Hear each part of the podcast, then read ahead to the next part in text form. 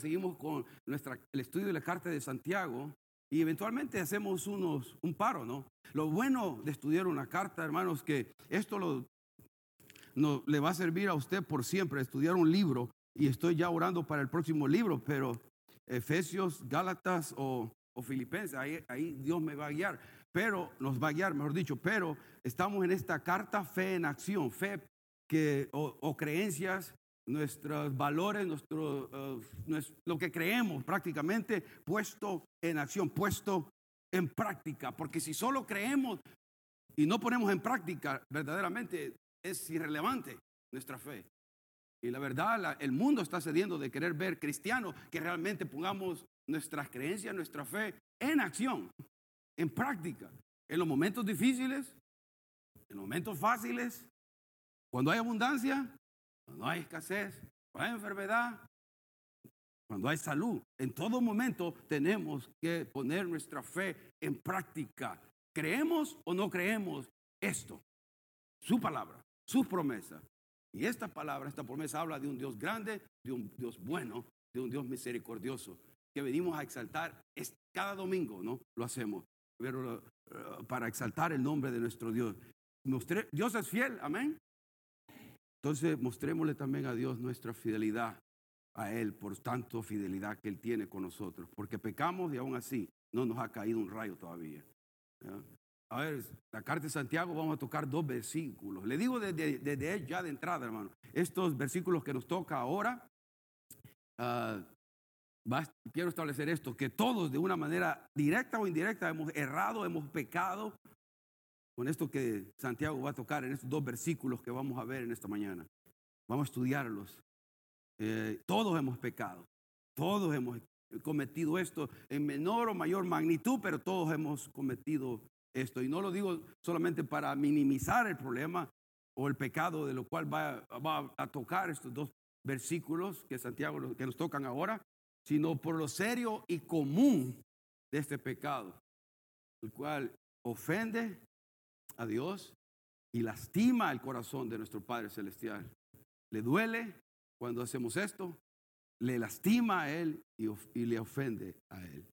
Por eso les voy a mostrar una, un, solo la foto y usted me dice de qué es eso que estoy hablando. ¿Qué es eso? Wow, murmuración, chisme, ¿qué más? ¿Ah?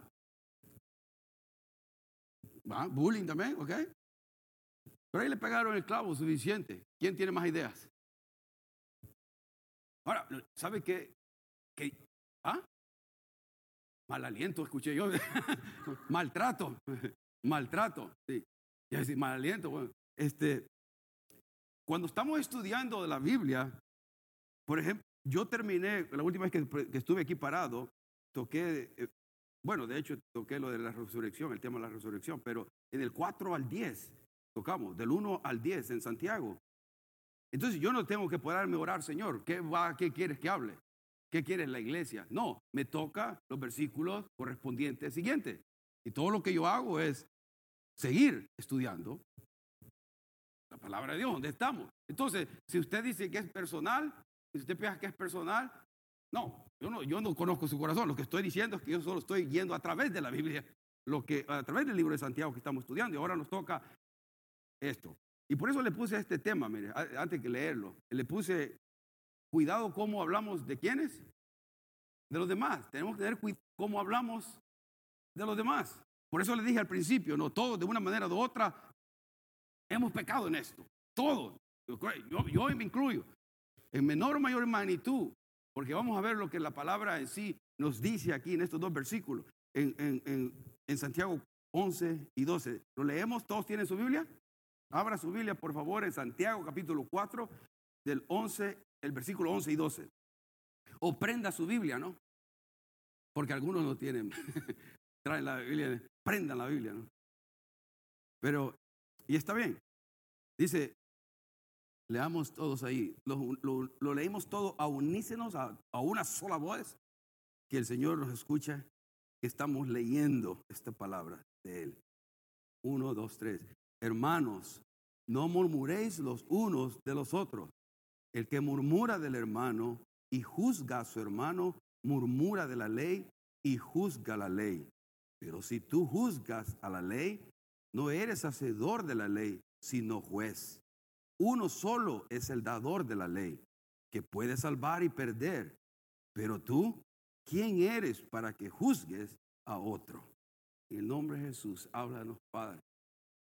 Ayúdanos a meditar en esto y a recibir tu instrucción con un espíritu de sumisión, con un espíritu humilde. Ayúdanos a tomar lo que es de ti, a desechar, lo que no es de ti, a hacerlo al lado. En nombre de Jesús. Amén. Amén. Cuidado, ¿no? Cuidado cómo hablamos con los demás. Mire, en esta versión, en esta versión se las pongo de una sola vez. Esta versión es la, ah, ahí dice la nueva Biblia viva. La nueva Biblia viva, viva. Es una versión que estudiando el pasaje y estudiando las la, etimologías de las palabras, estudiando el original de las palabras, va muy de acuerdo al original en esta versión. A veces sucede así, a veces no siempre. No, a veces la versión Reina Valera le pega, pero mire, hermanos, no hablen mal unos de otros, no es más claro, es más directo.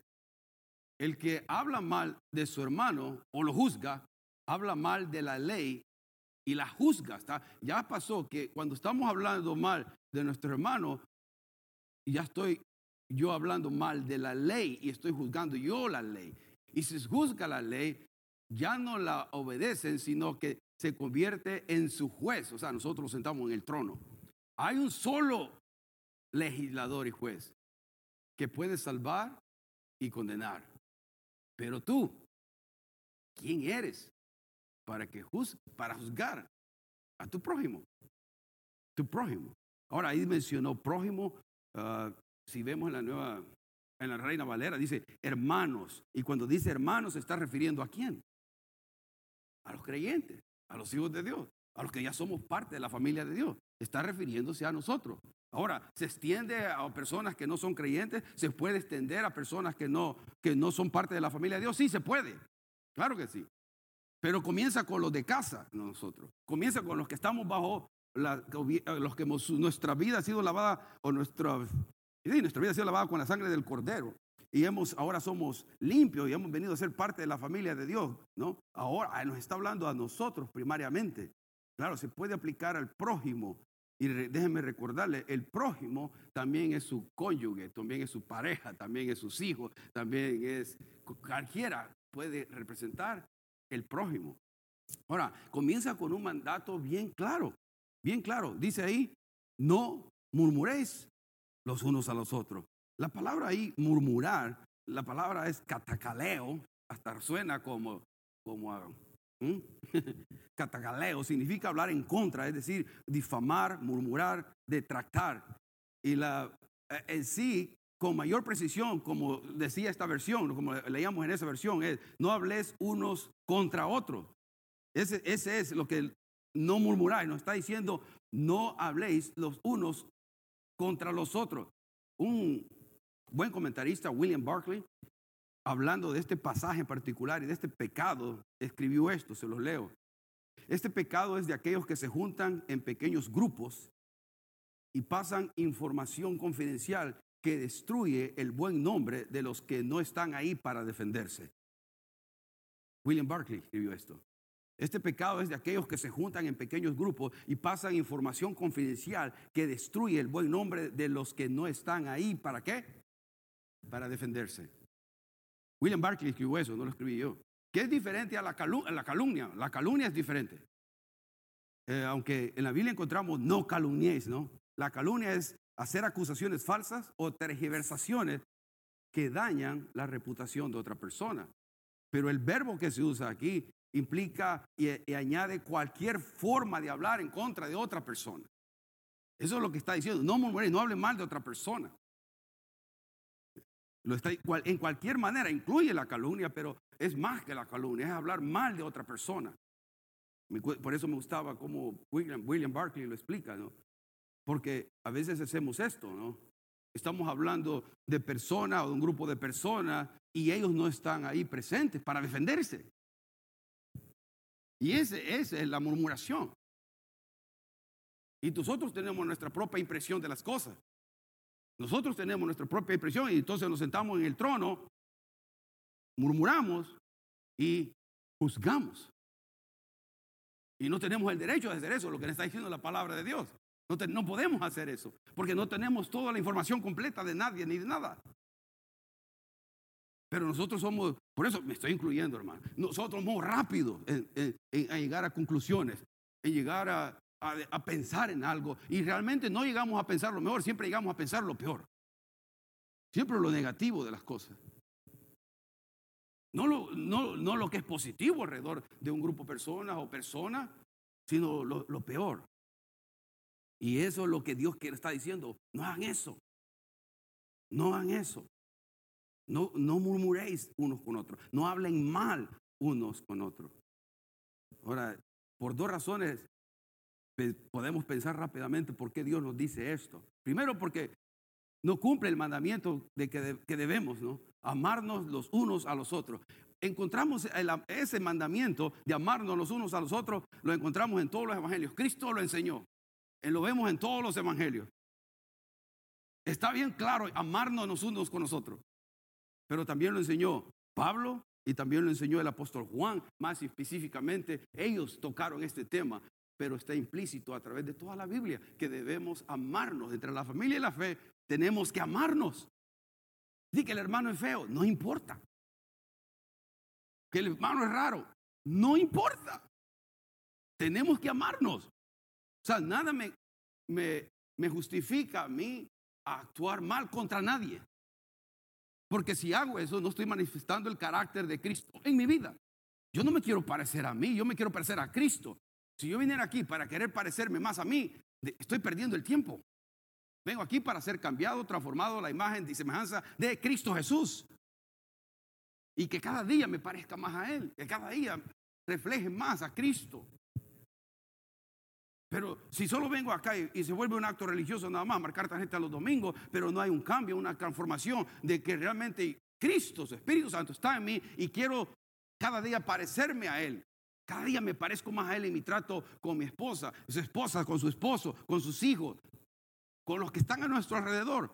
Si no, estamos perdiendo el tiempo. Aquí hay, pues si estamos viniendo todo el tiempo acá y seguimos siendo los mismos ogros en la casa, ogras, no sé, no sé quién grita más. De nada sirve, hermano. Sí, porque no está Chabelita.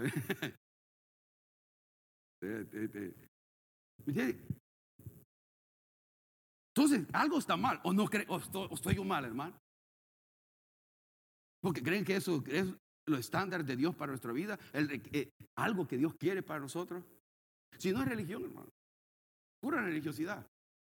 Ahora, no estoy diciendo que es fácil eso, no estoy diciendo que, ah, que va a ser la noche a la mañana del cambio, pero por lo menos, lo mínimo que podemos hacer, tener una actitud humilde delante de Dios y decirle, Señor, aquí estoy, no, cámbiame, cámbiame mis terquedades, Señor, soy necio, ayúdame. Y cada domingo usted puede decir, gracias, sí, Señor, ayúdame, aquí estoy.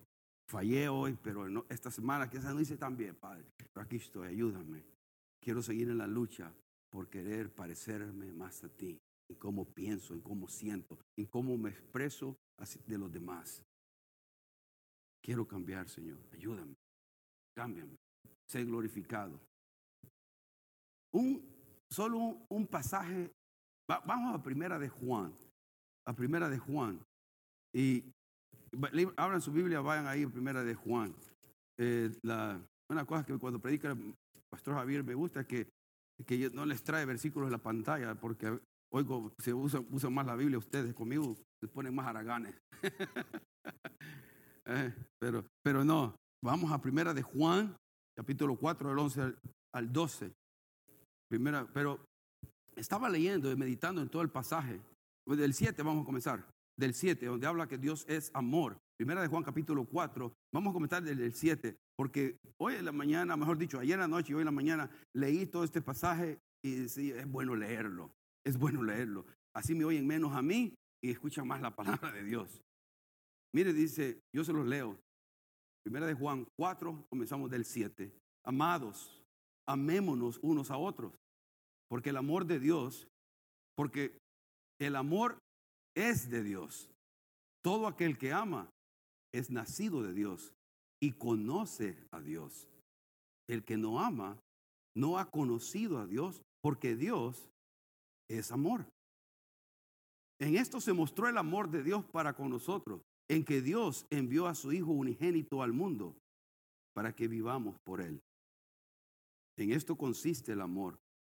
No en que nosotros hayamos amado a Dios, sino en que Él nos amó a nosotros y envió a su Hijo en propiciación por nuestros pecados. Amados, si Dios nos ha amado así, debemos también nosotros amarnos unos a otros. Nadie ha visto jamás a Dios. Si nos amamos unos a otros, Dios permanece en nosotros y su amor se ha perfeccionado en nosotros. En esto conocemos que permanecemos en Él y Él en nosotros, en que nos ha dado su Espíritu. Y nosotros hemos visto y testificamos que el Padre ha enviado al Hijo, el, Salvador del mundo. Todo aquel que confiese que Jesucristo es el Hijo de Dios, Dios permanece en Él y Él en Dios. Y nosotros hemos conocido y creído el amor que Dios tiene para con nosotros. Dios es qué? Amor. Y el que permanece en amor, permanece en, en Dios. Y Dios en Él. En esto se ha perfeccionado el amor en nosotros, para que tengamos confianza en el día del juicio. Pues como Él es, así somos nosotros en este mundo. O sea, el amor de Dios manifestado en carne a través de nosotros. En el amor no hay temor, sino que el perfecto amor echa fuera el temor, porque el temor lleva en sí castigo, de donde el que teme no ha sido perfeccionado en el amor. Nosotros le amamos a Él porque Él nos amó primero. Si alguno dice, yo amo a Dios y aborrece a su hermano, es que pues el que no ama a su hermano, a quien ha visto, ¿cómo puede amar a Dios a quien no ha visto? Y nosotros tenemos este mandamiento de Él. El que ama a Dios, ame también quién? A su hermano. Vea que es clara la palabra de Dios. Es sumamente clara. Sumamente directa y clara. Ahora, por eso eh, la, murmuración es mala porque rompe estos mandamientos que acabamos de leer. Y eh, ahí lo puse en la pantalla, ¿no? Haciendo énfasis para que nos llevemos esto, ¿no? En nuestros corazones, en los versículos 11 y 12. Amados, si Dios nos ha amado así, debemos también nosotros amarnos unos a nosotros. Nadie ha visto jamás a Dios. Si nos amamos unos a otros, Dios permanece en nosotros y su amor se sigue perfeccionando en nosotros, es la expresión sigue terminándose en nosotros.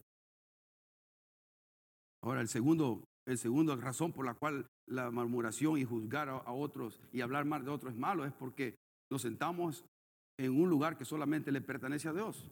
El derecho de juicio únicamente le pertenece a Dios. A Dios. Miren, en el, original, juzgar, en el original tiene una, es, eh, tiene una gama grande de significado. Dice, pero generalmente conlleva el sentido de argumentar un caso o emitir un juicio con la intención de condenar y castigar. De esa, manera no es juzgar equivocadamente. Y muchos ah, ahí teólogos coinciden que Santiago cuando menciona la ley ahí en este pasaje está refiriéndose en Levíticos 19, 18, donde dice, no te vengarás ni guardarás rencor a los hijos de tu pueblo, sino amarás a tu prójimo como a ti mismo. Y Dios lo firma, yo, Yahweh, yo, Adonai, yo, Jehová. Dice eso. No te vengarás ni guardarás rencor. Y le animo que busque este pasaje, Levítico 19, 18, en una otra versión diferente. No la voy a mostrar ahora. Búsquela en la versión nueva, versión internacional cuando llegue a casa. Y, lee más versículos antes y después de esto y se va a asustar. Le dejo esa tarea para que se recuerde lo que estamos hablando hoy. Se lo dejo, si no se lo enseñara. Lea eso en la nueva versión internacional en su teléfono.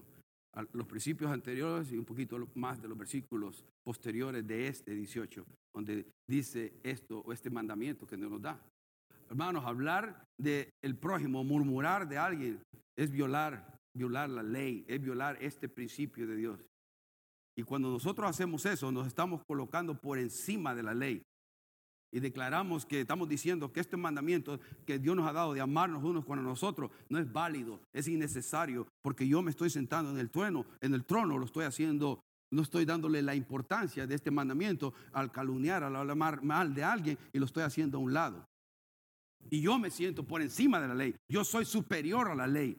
Yo soy superior. Cuando hago esto, yo me estoy sentando en, el trono de Dios y juzgo y no juzgo justamente, juzgo injustamente. Y por eso quisiera que tomemos nuestra propia responsabilidad, una de someternos a Dios, de obedecerle a Dios, pero tampoco descartar la palabra de Dios de una manera tan fría que a veces lo hacemos para justificar nuestras acciones. Que, no, que eso como que Dios no estuviera mirando eso. Vamos a, a Juan 8, hermano. Juan capítulo 8. Y ese habla en la, en la, Biblia, el Evangelio de Juan, capítulo 8, habla acerca de la mujer que fue encontrada en adulterio.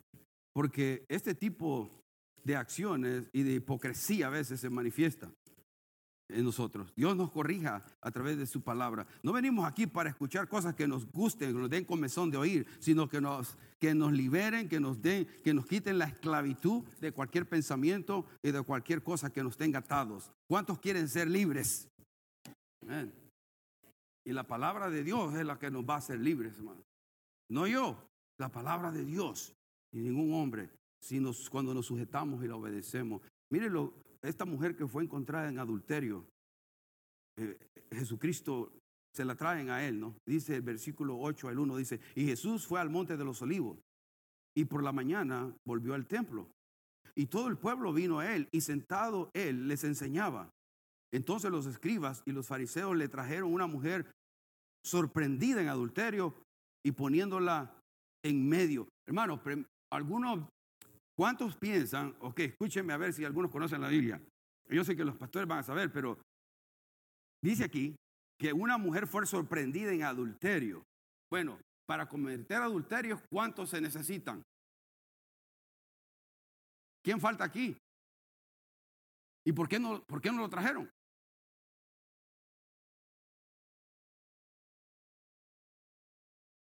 Ajá, porque de acuerdo a ellos,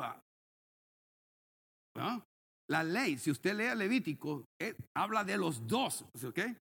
Habla de los dos, tiene que ir a, si lo quiere ver, Levítico, Deuteronomio, ahí está la instrucción específica. Se debía haber traído a los dos y ser apedreados los dos. De, de ahí muestra nuestra parcialidad, ¿no? Entonces, por eso lo digo, a veces nosotros estiramos y acomodamos la Biblia a nuestra manera, como estos fariseos, ¿no? Aquí debió haber traído los dos, pero solo traen a uno, a la mujer, y se la ponen en medio de nuestro Señor Jesucristo ahí para que la juzgue.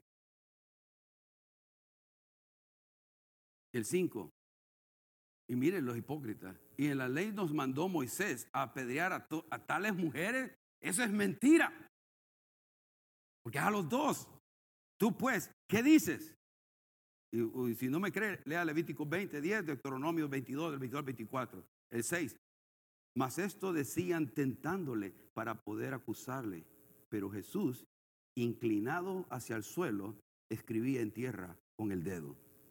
Muchos especulan que cuando Jesucristo estaba escribiendo en el suelo, estaba que los que estaban alrededor, que él estaba escribiendo los pecados de los que estaban alrededor. Mentiroso, chismoso, ¿no? Pornográfico, ah, ¿qué más? Ah, vanidoso. Y, los que estaban viendo, estaban viendo, estaban viendo lo que estaba escribiendo. es especulación, porque la Biblia no dice qué estaba haciendo. Podemos especular todo lo que dice, lo que estaba haciendo. Lo único que sabemos es que él se inclinó. Estaba jugando X0, no sabemos. Porque la Biblia no dice. Nosotros hacemos ser silencio donde la Biblia es silencio. Ahora, podemos dar nuestra opinión, está bien, pero decir, es mi opinión. Pero no dice, enseña eso la Biblia. ¿no? Pero ahí, ahí estaba escribiendo él algo, se inclinó. Dice, escribió algo en el, en el dedo, con el dedo en la tierra. Y, si, y, si, y el 7, mire, y como insistieran en preguntarle, ahí estaban molestando. ¿No? ¿Qué dices tú? Aquí no lo vemos, pero tiene que haber estado él escribiendo y todos ellos, porque son, ya, son, ya conocen ustedes los fariseos y los, eh, saduceos, ¿no? ¿Qué vas a hacer tú? Aquí está esta mujer, ¿qué vas a hacer? ¿qué vas a hacer? ¿Qué vas a hacer? ¿Qué vas a hacer? Gracias, Anita. Yo le pago a Anita porque ría. ¿Eh? Eh, ¿Qué más? Ahí están molestando. ¿Por qué, ¿Por qué creen que están molestando? Porque están convencidos de que tienen la razón. Porque están convencidos de que ellos están haciendo lo que es justo delante de Dios. Y no es así a veces como nosotros actuamos. ¡Hey, hey, ya! Dios actúa. Yo tengo la razón. Yo tengo la razón. Haz algo ya, que le caiga un rayo.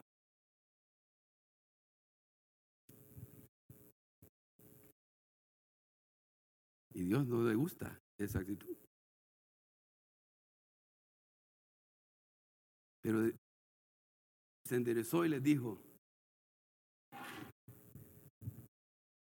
el que de vosotros esté sin pecado, sea el primero en arrojar la piedra contra ella. E inclinándose de nuevo hacia el suelo, siguió escribiendo en tierra. Pero ellos al oír esto, acusados por su conciencia, salían uno a uno, comenzando desde los más viejos hasta los más jóvenes. Eso significa postrero. Y, que y quedó solo Jesús y la mujer en medio. Solo se oía esto. No quiero quebrar aquí nada porque me va a reñir hermano Francisco. Si no lo hubiera dejado ahí, solo se oía las piedras cayendo. Porque ellos ya tenían las piedras en su mano. Hey, ¿qué dices tú? Pero ya la tenían en la mano, la piedra. ¿Qué dices tú? ¿Ah? La ley dice que apedreamos a mujeres tal como esta. Hipócritas y falsos porque no trajeron al hombre. Hermano, soltemos la piedra. Soltemos la piedra. Esa es la actitud que Dios quiere que tengamos. Soltemos la piedra, hermano. Va, y el agua también. Soltemos la piedra. En lugar de estar ya listos para darle duro a nuestros hermanos, soltemos la piedra. Nuestro prójimo, quien sea, soltemos la piedra. Por eso le decía al principio, todos hemos errado en este y pecamos en esto. Porque somos buenos para esto. Ya va, allá está, manga la cabeza. Soltemos la piedra. Nosotros no, no somos los jueces. Hay un solo juez. Hay un solo juez. Y es el único que puede juzgar justamente, correctamente. Me voy a parar ahí porque tengo que llegar a que esto lo, amarremos en nuestro espíritu, espero en su alma. Porque el versículo 12, el versículo 12 nos dice de Santiago, volvamos a Santiago, uno solo es el dador de la ley, que puede salvar y perder. Pero tú, ¿quién eres para que juzgues a otro, para emitir un juicio ¿no? de un hermano cristiano. Eso usurpa la posición de autoridad que solo está reservada y solo le pertenece a Dios. Dios es el único que legisla y es el único que juez, que juzga. Dios es el único legislador y Él es el único que tiene la capacidad y el poder de juzgar a los que son responsables de, que, de quebrar su palabra y sus principios. Ahora, habiendo dicho esto, ahora, porque la pregunta es, ¿quién tú eres para que juzgas? El punto es que tenemos nosotros que mantenernos delante de Dios una actitud humilde para no juzgar arrogantemente a nadie. Porque si tiene, su, al, juzgar nosotros, tenemos que hacerlo apropiadamente Podemos, tenemos que hacerle justamente. Eso, es, eso tiene su lugar. Porque si alguien está en pecado, estamos juzgando cuando decimos está en pecado. Pero la palabra juzgar aquí es condenar, es para, declaramos un juicio, tomamos una, una decisión de que esa persona no es salva o esa persona no tiene ya remedio, y esa persona ya merece el infierno. Juzgar no conforme a las apariencias, cuando juzgamos conforme a la apariencia y no con justo juicio, debemos juzgar bien las cosas, pero guiados por el Espíritu Santo, no por mis emociones. Porque nuestras emociones y nuestra carne nos va a decir muchas otras cosas que no son correctas. Realmente en un estado de humildad de mi propia condición delante de Dios. Porque de esa manera yo voy a poder también ayudar a los demás. Si yo estoy también teniendo cuidado de mí mismo. Lo que Dios está hablando aquí, hermano, es que tenemos que tener en nuestra familia, como familia, aquí como creyentes, tenemos que tener cuidado de no tener un espíritu duro, poco amable y crítico y estar continuamente encontrando faltas en los demás. Eso es lo que es la palabra juzgar, en la cual, lo cual no debemos hacer. Pero juzgar cuando entre lo bueno y lo malo, entre lo justo y lo injusto, eso tenemos que hacerlo, es obvio, tenemos que hacerlo. Pero no un espíritu duro, crítico, que solo estamos encontrando las faltas de mi esposo, las faltas de mis hijos, las faltas de mi hermano, las faltas de mi tío, las faltas del gato, del perro, del, del loro. Ya, algunos tienen loros, ¿no? Y, y no encontramos nada bueno. Y para esto, hermano, y créanme, vamos a Mateo 7. E, este eh, Mateo capítulo 7. Hoy sí traje bastante sustanciación para que, para que escuchemos más palabra de Dios. tenía que hacer esto porque quiero, con el amor del Señor, que todos, a los que están acá, los que escuchan esto más tarde, en cualquier plataforma que lo escuche, Dios haga una obra en nosotros. En Mateo 7, oh, este es el versículo mal interpretado y mal aplicado de todos los tiempos. No juzguéis para que no seas juzgado. Mateo 7.1. ¿Cuánto, ¿A cuánto les han dicho esto? No juzguéis para que no seas juzgado. Hey, no me juzgues. Ahora, otra vez, nosotros tenemos el discernimiento y podemos discernir entre lo bueno y lo malo, lo justo y lo injusto. Debemos hacer eso. ¿Entendemos eso? Si algo es malo, ¿cómo decimos? Es malo. Si algo es bueno, es bueno. Si algo es injusto, es injusto. Pero no está hablando de eso, estamos hablando cuando yo me siento en la actitud del trono y declarar algo como que yo tengo todos los detalles habido y por haber que se necesita para declarar un juicio justo. Y eso solamente Dios lo tiene. Siempre tenemos que dar el beneficio de la duda a las circunstancias, el beneficio de la duda a las personas, porque no sabemos los detalles y los pormenores. No lo sabemos. ¿Qué podemos hacer en lugar de eso? Orar, interceder, súplica, ruego por las personas a las cuales estamos teniendo alguna situación, grupo, persona, quien sea. Por eso, no juzgáis para que no seáis juzgados, dice el versículo 2, 7, 2, porque con el juicio con que juzgáis, serás qué? Juzgado, y con la medida que con que medís, serás medido. O sea, en otras palabras, la misma vara que tú uses para juzgar a los demás, esa es la misma medida que te van a poner a ti. Y con una cuarta más, dice, en otras palabras. Entonces, si medimos con una vara de gracia, ¿qué le va a pasar? Las otras personas le van a dar gracia a usted. Pero si usted no da gracia, no espere recibir esa misma medida. Se la van a poner y, y le van a poner una cuarta más. Por eso no podemos ser intransigentes y duros. Un espíritu duro y buscando siempre las faltas de las personas, los demás, porque de esa misma vara se, eh, nos va a pasar también. Ahora, no esté pensando en nadie, esté pensando, tenemos, tenemos que estar pensando que en nosotros, en mí, tengo que estar pensando. Porque le digo, yo, yo he cometido eso. Quisiera decirle que no, pero mentiría me ha agarrado así, oh, el Espíritu Santo le redarguye a uno. Oh, no, no está mal eso. Y algo no, porque ahí no estaba la persona. Ya por les digo, a veces consciente, inconscientemente, directo o indirectamente, lo hacemos. Ahora, La palabra de Dios en contexto de Santiago sigue diciendo acá en, Mateo, el apóstol, eh, no, Mateo dice el 3. Mire, es que, mire, ¿y por qué miras qué?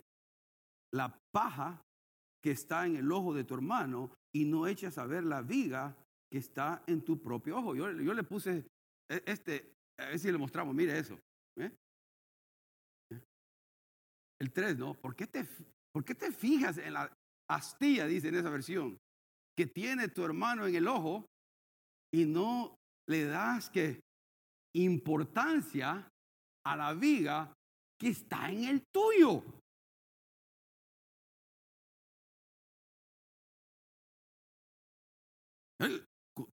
Tengo un tremendo tronco aquí y le quieres corregir, hermano. ¿Cómo? ¿Cómo puedo yo mirar? Es que este hermano está mal, esta hermana está mal. Tremendo tronco ahí. Para poder ayudar a alguien, yo tengo que tomar responsabilidad y darle la importancia a mis propios problemas primero. Aquí yo primero, yo no puedo estar queriendo corregir y arreglar la vida de los demás cuando mi vida es un desastre. Tengo que comenzar por mí mismo. Y, vamos, y nos va a ayudar eso a mantener una actitud humilde con Dios y con los demás. Que Dios no ha terminado conmigo, no ha terminado con mis hermanos. Todos somos una familia en la fe. Todos tenemos errores, todos tenemos fallas de personalidades, todo no ha terminado Dios, hermano, con nosotros. Tenemos que amarnos unos con otros y tolerarnos unos con otros y soportarnos unos con otros. Eso no es mi lenguaje, ese es Pablo en Efesios. Y no es fácil hacer eso si no es por la llenura del Espíritu Santo. Decirle, Señor, lléname, lléname de tu amor porque, eh, ay, quiero ahorcar, quiero ahorcar. Y estoy listo para, ay, sí, este, esta piedra, sí, Señor, ponte aquí tu bendición en el nombre de Jesús.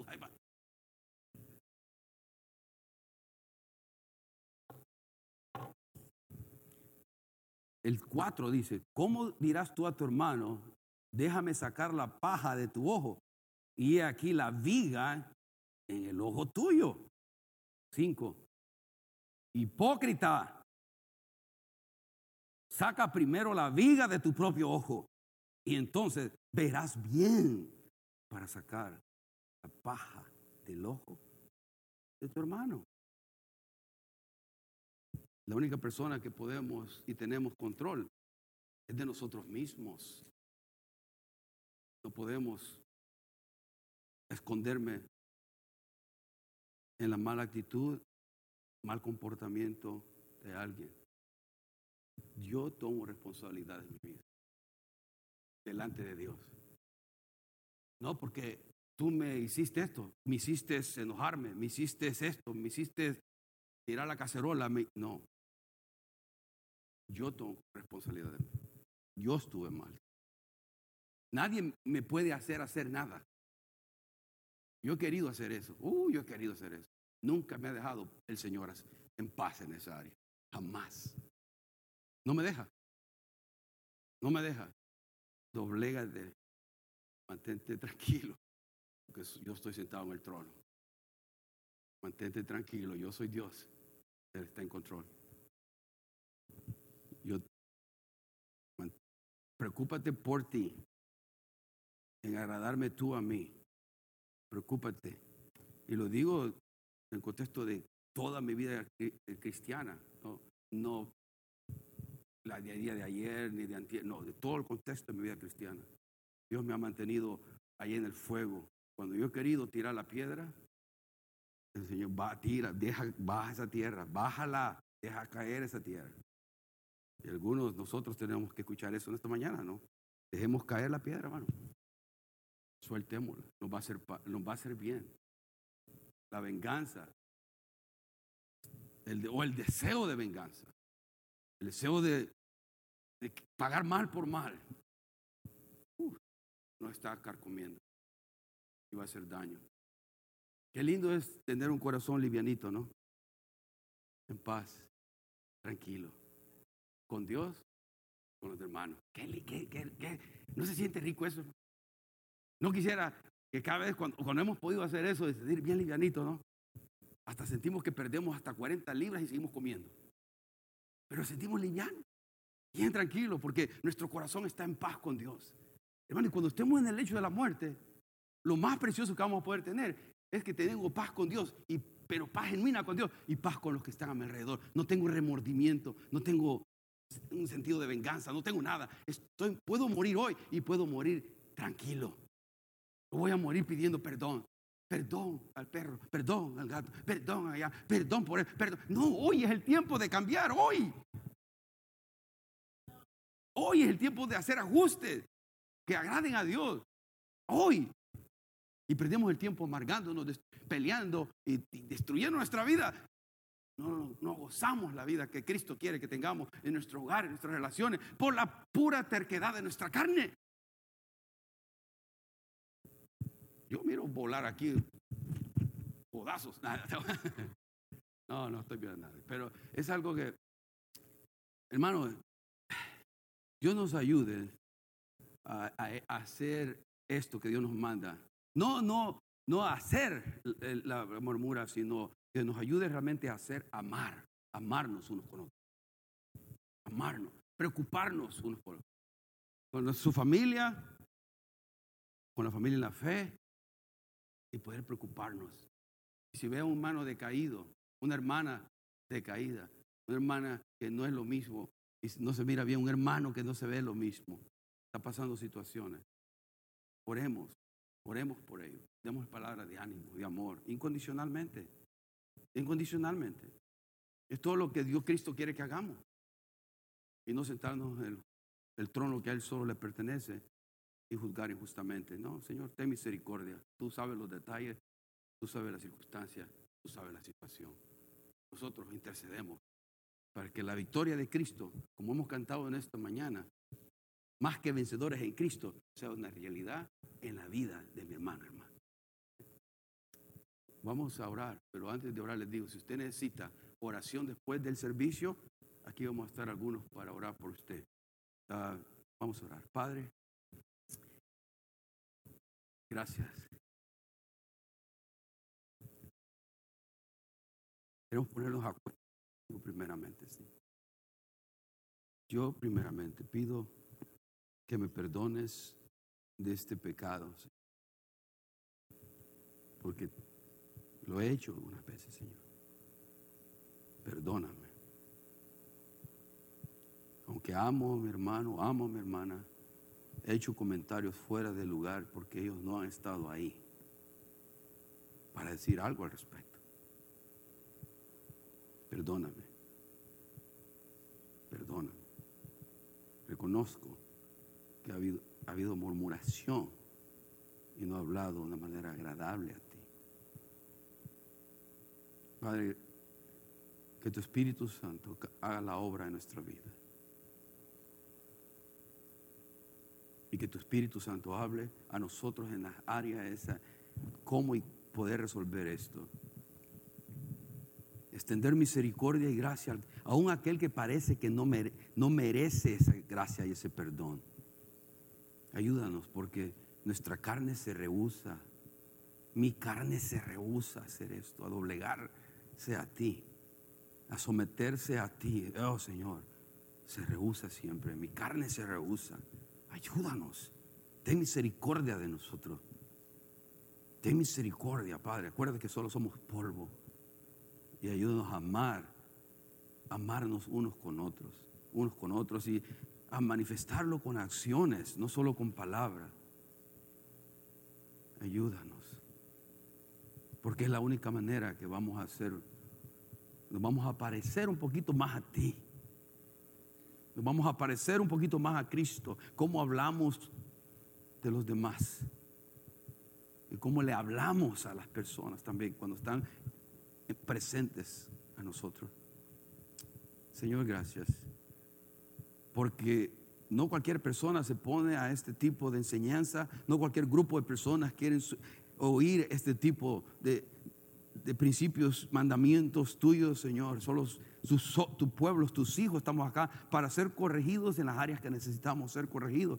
Y aunque a veces no se siente placentero, es como una medicina que cuesta tomar, amarga, pero que hace mucho bien cuando la tomamos. esa medicina que nos, que nos hace aturrar la cara y que nos hace sentir mal, esa medicina nos va a hacer un bien a largo plazo. Ayúdanos a tomar la medicina siendo obedientes y sumisos a ti. En el nombre de Jesús te damos gracias por todo lo que has hecho con tu Espíritu Santo acá en este lugar Gracias por las alabanzas, gracias por el grupo de alabanzas, Jaime, Mito y todos los que estuvieron acá tocando, Señor, hermano Pastor Dan, gracias, Señor, todos, mis hijos, Señor, hermana eh, Lisette, Señor, hermana Karina, gracias porque nos animan todos a alabar al Señor gracias a, los, a las hermanas que oró, hermana Socorro, Señor, y, y a todos los que tomamos parte, Señor, de alguna manera en este servicio, pero también eh, los que están allá enseñando a los niños, Señor Vanessa, y el grupo de, hermanas que se involucran ahí, a Oscar, en, la, en los, en, ahí en la sonido, Señor, en la Miria, también te pedimos por las personas del café, eh, Leti, Señor, fortalece, ayuda a todos, Padre, gracias, gracias. Agradecemos, Señor, qué linda familia nos has dado, ayúdanos a valorarla. Ayúdanos a apreciarnos unos con otros.